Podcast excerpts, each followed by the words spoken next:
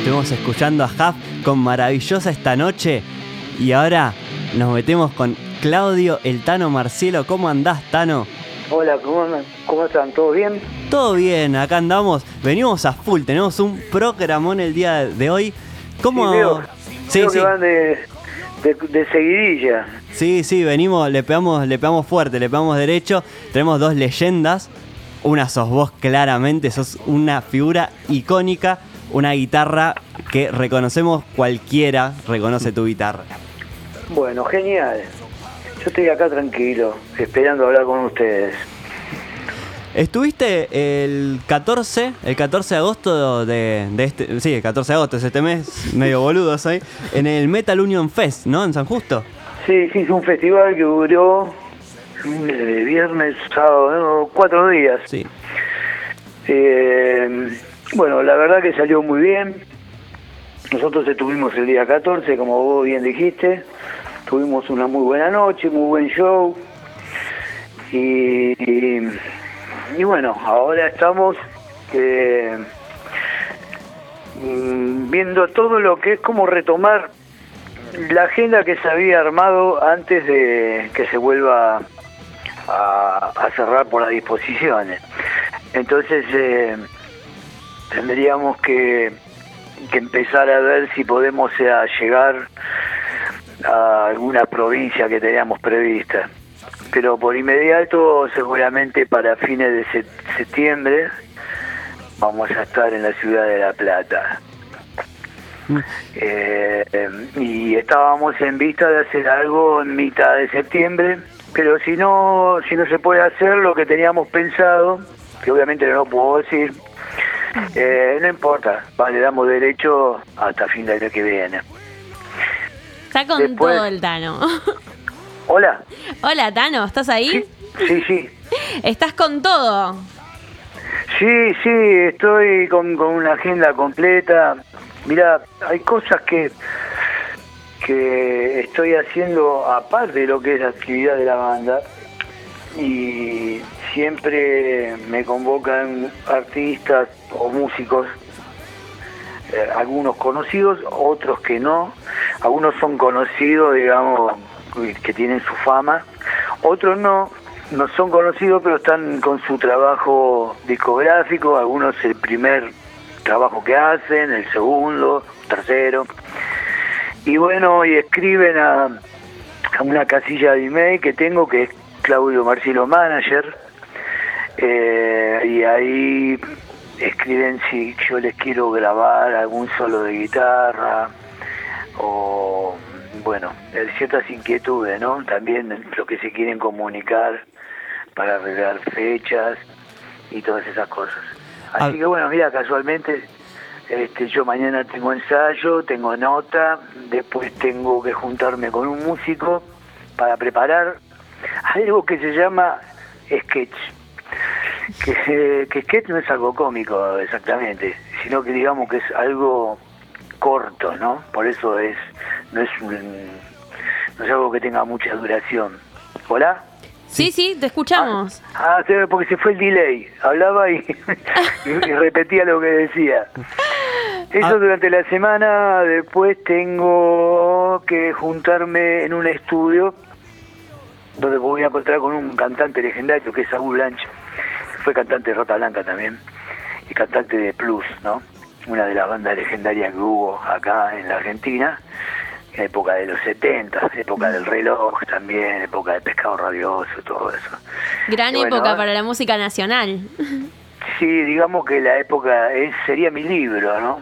Eh, en realidad, porque yo en esa época ya vengo escuchando rock y, y escuchaba todas estas bandas y de afuera las bandas que venían como Deep Purple, Black Sabbath, Grand Fam y de los sinfónicos Jethro Tull y eh, Genesis y todo eso, ¿no?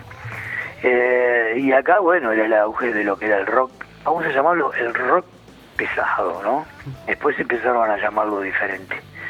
Eh, y fue una eh, fue, fue- una, una, una etapa muy importante para mí porque yo tendría unos 10, 11 años por ahí. Entonces imagínate que para un pibe de esa edad eh, que en vez de, de- de- preocuparse en, otras cosas, ya estaba interesado en lo que era la- el mundo de la música y, y exactamente lo que era el rock, tenía todas estas bandas que le nombré, Papo Luz, ¿Y, eh, ¿y cuándo empezaste a tocar? Y a los nueve años más o menos tuve mi primera guitarra criolla que me la regaló mi abuela porque pasé de grado y ya me había enseñado algunas cosas mi hermano, así que lo que hacía yo era pedir guitarras prestadas en el barrio a los pibes o los pibes de las escuelas cuando cuando los chicos llevaban los compañeros de mi de mi grado, se decía grado, ¿no? Llevaban, la maestra le pedía que un día, por ejemplo, los días viernes, una hora se tocaba, entonces ese día todos llevaban guitarra o algunos otros días de la semana también. Eh, Entonces en los recreos yo le pedía la guitarra prestada a los pibes y, me quedaba tocando en el aula, ¿no? Y, y bueno, y yo sacaba canciones eh, de color humano, de pescado, de Box Day, todas esas bandas, ¿no? Y lo mismo hacía con otras bandas de afuera. A muchos Creedence, muchos Beatles también. ¿Y cómo bueno, eso fue una enseñanza terrible, ¿no? Agarraste eh, una etapa quiebre, claramente, en la música nacional, así que eh, supongo que tu yo de nueve años habrá disfrutado un montón. Y yo disfruté muchísimo de eso, aparte, eh, digamos, de que iba un poco también con mi carácter esa música, ¿no? No iban tanto los náufragos, ni tampoco Safari. Iba, iba desatormentándonos de, de pescado rabioso. ¿No es cierto? Iba Papo Volumen 2, Insoluble, Pobre Juan. Lo otro para mí era merda. Eh, claro, que viste que estoy hecho un demonio, anda al carajo, venga con esa boludez, viste. Yo que escuchaba otra historia, viste. Entonces, este, digamos de que ese era el carácter de música que yo buscaba, ¿no?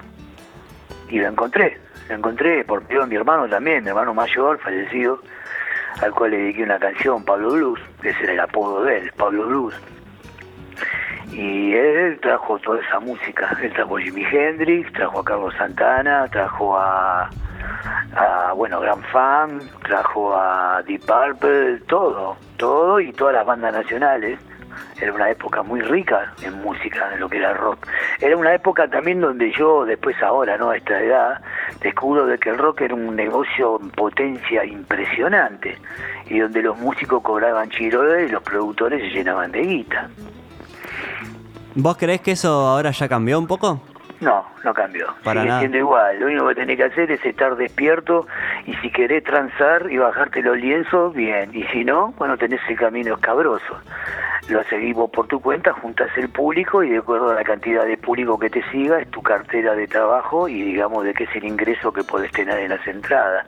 Y sos independiente ese camino más difícil, no vas a tener, no vas a estar pautado en ninguna radio para que te pases, eso te lo puedo asegurar, porque yo lo vengo viviendo. Todo el mundo sabe de que Claudio Marcillo es uno de los guitarristas más reconocidos del país, algunos dicen hasta de Sudamérica. Y todos tienen mi disco, porque mis agentes de prensa se encargan de llevarlo a diferentes radios, especialmente radios que no son, digamos, tan, tan, tan populares, pero también a las radios que son populares. Y ellos mismos le dicen a los agentes de prensa o a mí cuando me hacen nota, Tano, cuando vamos, cuando puedo te paso porque no tengo habilitado, no tengo la libertad de, de poder pasar tu disco porque no estás pautado por una multinacional o por algún sello discográfico. Por eso más me infla los huevos todo ese negocio y soy CTM Record, Claudio Montano Marcelo Record. Acá siempre vas a tener un lugar para tus discos, Tano. Eh, a- a- a- seguimos tu carrera, creo que yo personalmente sos uno de los músicos, de los primeros músicos que me supe el nombre, eh, incluso. Y nada, o sea, acá siempre vas a tener un lugar para tus discos, van a ser bien recibidos. Y aprovecho para preguntarte, ¿cómo es tu relación con el folclore o con la música más eh, Tradicional. tradicional? Mira, eh, mi relación con, con la música tradicional, con el folclore, es, es una cuestión de viajes.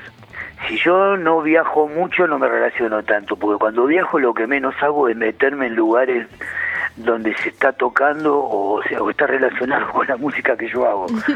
Eh, por lo general suelo caer por ahí en en alguna parrilla, en un lugar a donde te hacen un buen plato de sopa y me encuentro con algún muchacho que tiene una guitarra ahí y le pregunto si toca y me dice sí, por ahí me conoce, me saluda y le digo tocate algo y apareció y se pone a tocar una chacarera, algo. Y ahí veo cosas y aprendo, aprendo viajando. Y aprendo también mucho escuchando a ciertos músicos como Juanjo Domínguez, que es un guitarrista fallecido argentino, que para mí es la guitarra argentina. De él viene mi interés o sea, mi interés, digamos, donde me despierta el interés por, por empezar a, a meterme un poco en el mundo del tango y también, ¿por qué no del folclore? Porque el tipo toca toca hasta cueca, ¿viste? Polka, de todo toca. Pero él tiene un estilo especial para hacerlo. Entonces, al haber escuchado a ese guitarrista, yo me sumerjo un poco en el mundo del tango, pero vamos a decir que lo voy como rozando. No soy un guitarrista que tengo ese género y lo domino. Simplemente invento, no invento, porque está todo inventado, sino que a mí me vienen melodías y armonías a la cabeza y eso yo lo, vuelco a la guitarra y, hago mis propios tangos como para todos mis compañeros, como Super Pampero, Caballo Negro. Y también por el lado de folclore salen cosas, armonías como la última samba, la llamo yo, eh, que es una samba que se llama Cordillera de los Andes, que está en el disco Crudamente, el último disco. Eh, en el 2019. exacto, y si no tenés este otras canciones que he grabado en formato eléctrico, pero por ejemplo Seibo es una milonga que yo volqué con ritmo, de, con, batería, guitarra eléctrica, pero iba a ser directamente tocado en criolla. Eh, Ricardo Moyo, que era el productor de ese disco, en ese momento me sugirió ponerle una guitarra acústica con cuerda de, acero, se la puse y al ponerle la cuerda de acero dije, bueno, entra una guitarra distorsionada y entra una batería y un bajo. Listo. Pero bueno, pero ese, eso digamos que es una milonga, más en la parte del puente, y fusionada. Y después que, o sea, obviamente que yo no tengo exactamente el lenguaje de esos tipos, de ese género. Soy un tocador de oído y un curioso de esos estilos. Pero mi relación es buena, donde veo guitarristas que tienen ese lenguaje y lo tocan, que pueden ser conocidos aficionados. Eh, mira, te cuento, un día eh, yo solía, suelo ir mucho a San Juan, a un lugar en especial en la provincia de San Juan. Y, ese lugar es un restaurante donde se juntan muchos guitarreros, ¿viste? Y ahí los puntanos son todos, todos, todos los cuyanos tocan como la puta que lo parió. El día me había un tipo ahí tomándose un, un vermú en la barra, porque es un bar, un bar comedor, muy humilde, eh, es como mi casa, y había un tipo con ropa de, de trabajo, esa ropa de fajina, y estaba tomando un vermú, y yo llegué, y el dueño me recibe, Tanito, ¿qué ha ido? ¿Cómo te va? Mira, mira, tengo acá un amigo guitarrero, quiero venga que le presento, ¿viste? Yo estaba cansado, hecho mierda, manejado. Hola, ¿qué tal? ¿Cómo le va? Contado, yo siempre el pampa me habla de usted. El tipo era de acá. El tipo era, era, era, un porteño, o sea, era de Buenos Aires, pero se había ido a San Juan, hacía dos años estaba laburando en la minera. Y y me dice este hombre, Pampa Dueño me dice, este, este, este hombre, no me acuerdo el nombre, vamos a llamarlo Horacio. Eh, este Horacio, don Horacio toca la guitarra. Digo, qué bien, digo, ¿sabe que a mí lo que más me encanta es llegar a un lugar y que me digan, este tipo toca la guitarra? ¿Quiere tocar algo, maestro? Tengo una guitarra criolla, digo acá. Sí, cómo no, me dice el tipo, ¿viste? Entonces, este, ¿me das un segundito? Sí, sí, sí cómo no. Mientras tanto, le recordamos a las personas, estamos en vivo con Claudio, el Tano Marcielo. Nos pueden arrobar, arroba tirintro. Y ya que están, lo siguen a Claudio Tano Marcielo. Vamos a seguir un ratito más con esta nota. Quédense eh, por aquí. Ahí volví, ¿eh? ahí volví. Fue un, no, era un llamado. Siempre cuando te llama un, hijo o, una esposa o una madre, para yo lo tomo como emergencia, ¿viste? Sí, por supuesto. le dije que estaba en nota y dijo, está bien, pa, no hay problema. Este, no, el hecho de que vamos allá de este hombre, que no me acuerdo el nombre, que lo llamamos Horacio en la nota, sí. este, se terminó su vermú, se sentó a tocar la guitarra y me dice, toque algo, Tano, me dice. Y bueno, yo me puse a tocar y obviamente este para tocar la música que yo grabo eh, no puedo tocar eh, solo, necesito un batero y un bajista. Entonces, ¿qué hago? Toco, por ejemplo, eh, esto que te acabo de nombrar, Sopra Plampero, Motivo Ciudadano, Seibo, eh, Samba Resurrección, cosas así.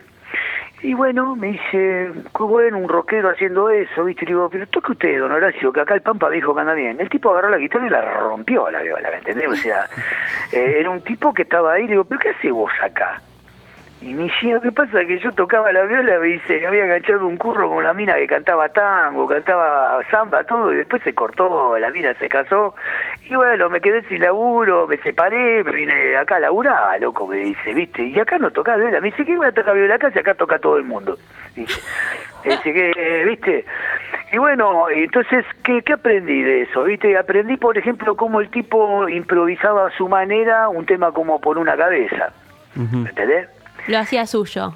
Claro, lo hacía de otra manera. Yo suelo hacer esas cosas. Por ejemplo, agarrar un tango y en vez de cantarlo, hacer la melodía cantada eh, junto con, con, con- con- O sea, la melodía cantada, hacerla con la guitarra junto con, con los acordes y lo hago como si lo tocaran estos tipos como Juanjo Domínguez, que son que es un maestro total de la guitarra, ¿no? Considerado para mí como un Paco de Lucía de España, ¿no? Ya que tuvimos la llamada de la familia, contamos que el Tano también toca con, con Melina, con su hija, y con Pablo, ¿no? Pablo dejó la banda en el 2019, por eso entró Juliano Noé, que es nuestro guitarrista. Eh, pero bueno, eh, está, está Leo Radeli en bajo, que está tocando conmigo desde el 2011.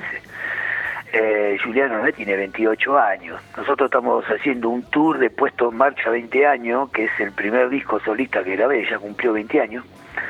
Y el más entusiasmado de todo era justamente Juliano, porque dice, Gustavo, cuando vos sacaste este disco, yo tenía 8 años. Así que eh, se aprendieron los temas, todo está muy contento. Eh, Melina es, digamos, es, digamos, familia sanguínea, ¿no?